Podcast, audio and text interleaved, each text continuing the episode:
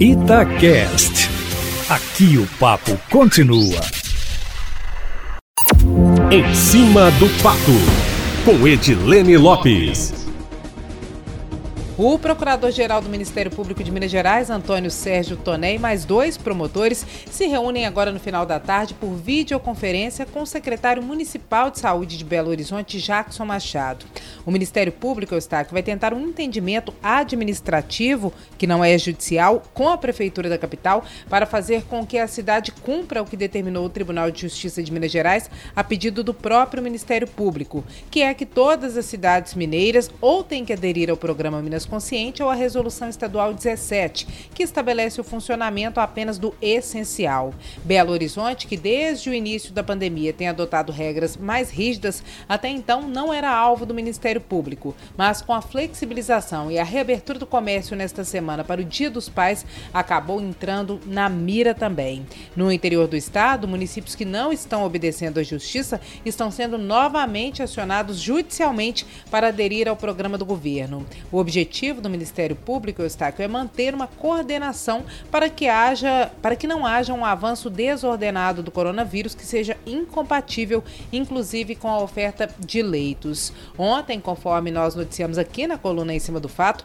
circulou entre os prefeitos a informação de que o MP havia entrado com pedido de liminar para que BH suspendesse a abertura do comércio. Nem o Ministério Público e nem a Justiça confirmaram a informação, mas ninguém desmentiu Eustáquio, é o famoso ninguém sabe, ninguém viu. Também entre os prefeitos circulou a informação de que o Tribunal de Justiça não daria decisão contrária a Belo Horizonte. E foi com base nessa informação que os municípios da RMBH, como Betim e Contagem, imediatamente, logo depois que nós veiculamos a coluna em cima do fato, resolveram seguir Belo Horizonte, desobedecer o Minas Consciente e reabrir o comércio para o Dia dos Pais. De acordo com o programa estadual, a região central, que abrange toda a metropolitana, está na onda vermelha, a mais restritiva, e pode abrir apenas o básico. BH usa como argumento para não seguir as normas do Minas Consciente a orientação do Supremo Tribunal Federal que confere aos municípios autonomia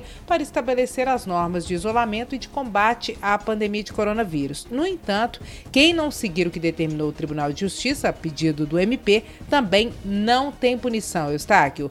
Por esse motivo, o Ministério Público vai tentar uma saída administrativa pelo diálogo com a PBH.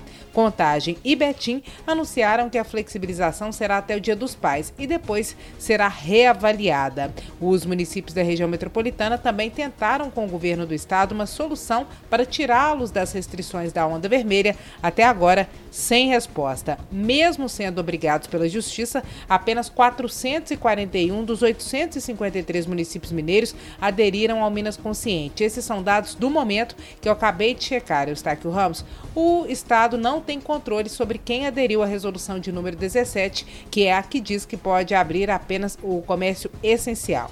Pouco se fala nas questões políticas, mas a insubmissão da Prefeitura de Belo Horizonte ao Minas Consciente, disse nos bastidores, também está relacionada ao embate entre o prefeito e o governador, que pode ter como pano de fundo não apenas a disputa pela Prefeitura da capital, mas também pelo governo do estado lá em 2022. Eustáquio. A Prefeitura, no entanto, como foi pioneira em adotar regras rígidas de isolamento no início da pandemia e tem se mantido conforme recomendações científicas, acabou tendo até aqui algum respaldo técnico para não se submeter às regras do Estado.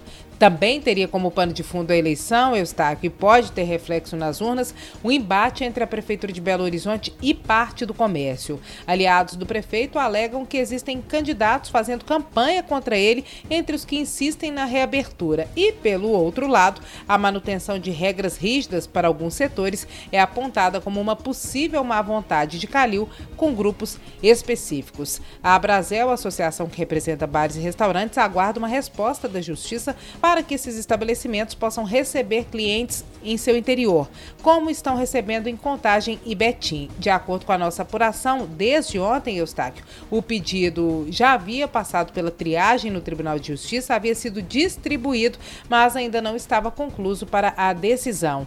Que peso teriam essas brigas, Eustáquio Ramos, nas urnas, nas eleições municipais em novembro?